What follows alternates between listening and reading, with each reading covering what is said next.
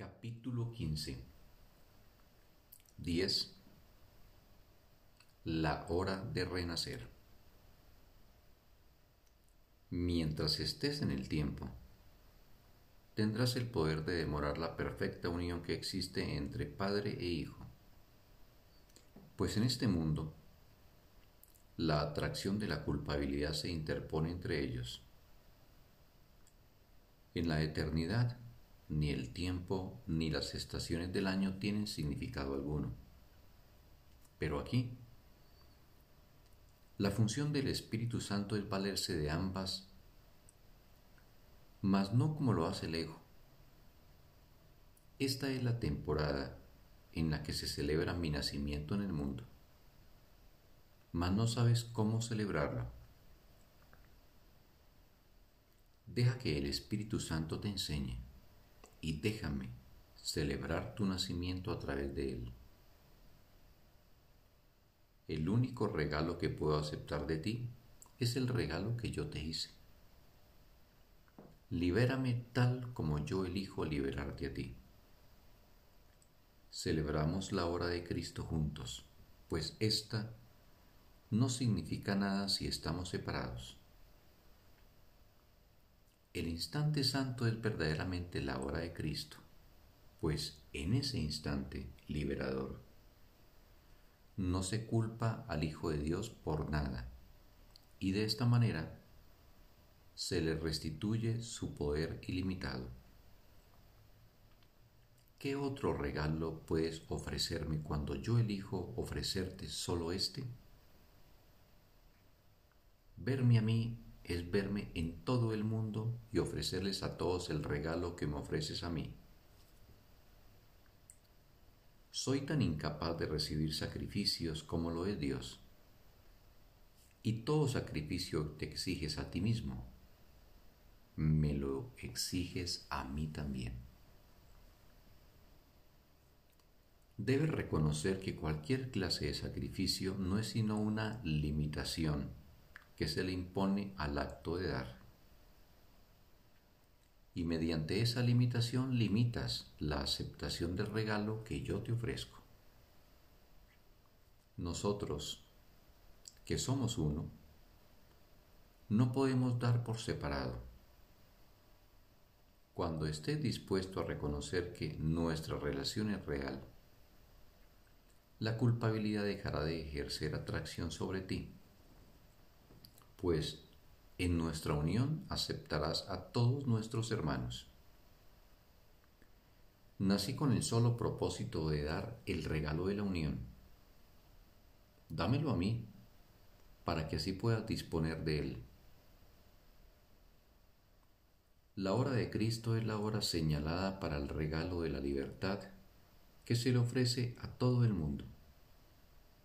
Y al tú aceptarla, se la ofreces a todos. En tus manos está hacer que esta época del año sea santa, pues en tus manos está hacer que la hora de Cristo tenga lugar ahora. Es posible hacer esto de inmediato, pues lo único que ello requiere es un cambio de percepción, ya que únicamente cometiste un error. Parecen haber sido muchos, pero todos ellos son en realidad el mismo. Pues, aunque el ego se manifiesta de muchas formas, es siempre la expresión de una misma idea. Lo que no es amor es siempre miedo, y nada más que miedo. No es necesario seguir al miedo por todas las tortuosas rutas subterráneas en las que se oculta en la oscuridad, para luego emerger en formas muy diferentes de lo que es. Pero sí es necesario examinar cada una de ellas mientras aún conserves el principio que las gobierna todas. Cuando estés dispuesto a considerarlas no como manifestaciones independientes, sino como diferentes expresiones de una misma idea, la cual ya no deseas, desaparecerán al unísono. La idea es simplemente esta. ¿Crees que es posible ser anfitrión del ego o rehén de Dios?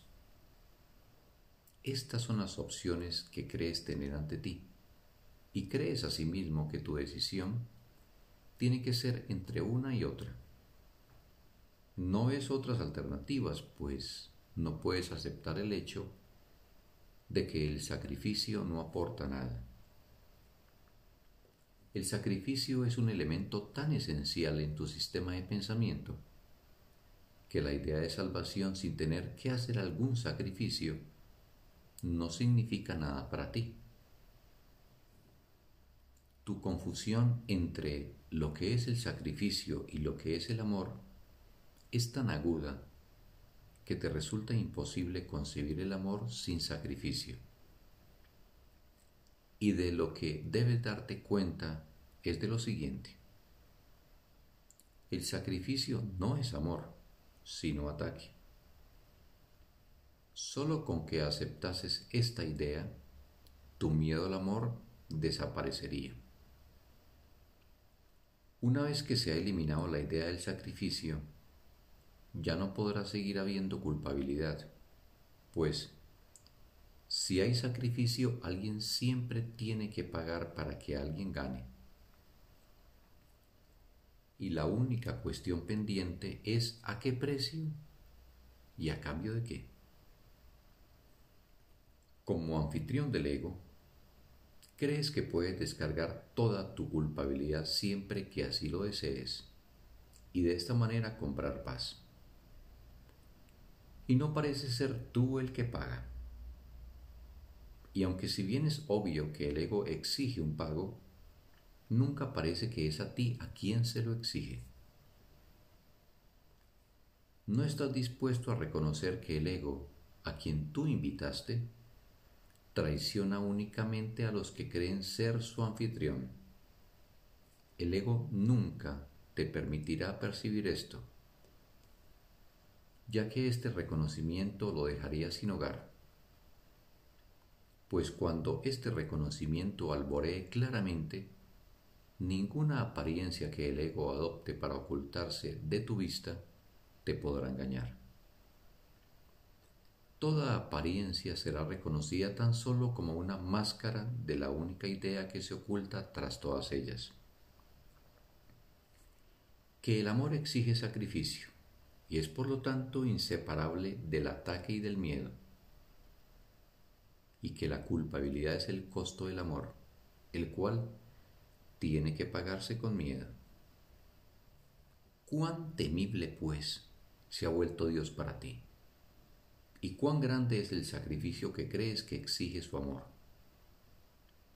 Pues amar totalmente supondría un sacrificio total, y de este modo el ego parece exigirte menos que Dios. Y de entre estos dos males lo consideras el menor. A uno de ellos tal vez se le deba temer un poco, pero al otro, a ese, hay que destruirlo. Pues consideras que el amor es destructivo y lo único que te preguntas es, ¿quién va a ser destruido? ¿Tú u otro? Busca la respuesta a esta pregunta en tus relaciones especiales en las que en parte pareces ser destructor y en parte destruido, aunque incapaz de ser una u otra cosa completamente. Y crees que esto te salva de Dios, cuyo absoluto amor te destruiría completamente. Crees que todo el mundo exige algún sacrificio de ti, pero no te das cuenta de que eres tú el único que exige sacrificios y únicamente de ti mismo. Exigir sacrificios, no obstante, es algo tan brutal y tan temible que no puedes aceptar dónde se encuentra dicha exigencia. El verdadero costo de no aceptar este hecho ha sido tan grande que antes que mirarlo de frente, has preferido renunciar a Dios, pues si Dios te exigiese un sacrificio total, parecería menos peligroso proyectarlo a Él al exterior y alejarlo de ti que ser su anfitrión. A él le atribuiste la traición del ego e invitaste a éste a ocupar su lugar para que te, para que te protegiese de él. Y no te das cuenta de que a lo que le abriste las puertas es precisamente lo que te quiere destruir y lo que exige que te sacrifiques totalmente. Ningún sacrificio parcial puede aplacar a este cruel invitado, pues es un invasor que tan solo aparenta ser bondadoso, pero siempre con vistas a hacer que el sacrificio sea total. No logrará ser un rehén parcial del ego, pues él no cumple sus promesas y te des poseerá de todo. Tampoco puede ser su anfitrión solo en parte. Tienes que elegir entre la libertad absoluta y la esclavitud absoluta. Pues estas son las únicas alternativas que existen. Has intentado transigir miles de veces a fin de evitar reconocer la única alternativa por la que te tienes que decidir. Sin embargo, reconocer esta alternativa tal como es es lo que hace que elegirla sea tan fácil. La salvación es simple por ser de Dios y es por lo tanto muy fácil de entender. No trates de proyectarla y verla como algo que se encuentra en el exterior en ti se encuentran tanto la pregunta como la respuesta, lo que te exige sacrificio así como la paz de Dios. Fin del texto. Un sagrado día para todos.